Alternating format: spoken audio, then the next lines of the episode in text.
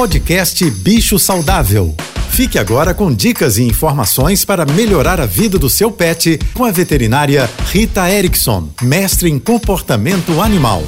Olá, boa tarde a todos, espero que estejam bem. Essa semana eu estou respondendo perguntas dos ouvintes e eu recebi a seguinte pergunta da Fafá Pereira: O que fazer com a minha cachorra? Ela late por tudo. Eu moro em apartamento e é muito indesejável para os vizinhos. Fafá, o que acontece é o seguinte: não sabemos exatamente qual é a motivação para o cachorro latir. Originalmente, os cães eram animais de trabalho e a principal função deles era exatamente nos avisar, latindo, das ameaças que estão lá fora.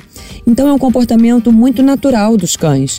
É difícil para eles não realizarem esse comportamento, mas a gente pode e deve ensinar comportamentos alternativos. Eu já falei aqui outras vezes. A gente treina eles a gostar muito de uma brincadeira que tenha um nome, de um petisco, uma latinha com petiscos dentro que façam um barulhinho agradável e toda vez que ele estiver latindo, a gente chama ele para fazer uma outra coisa.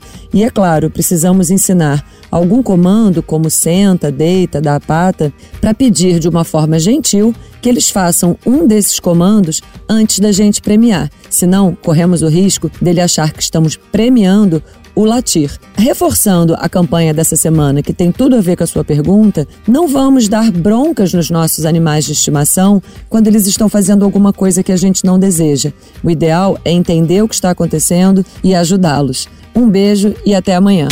Você ouviu o podcast Bicho Saudável.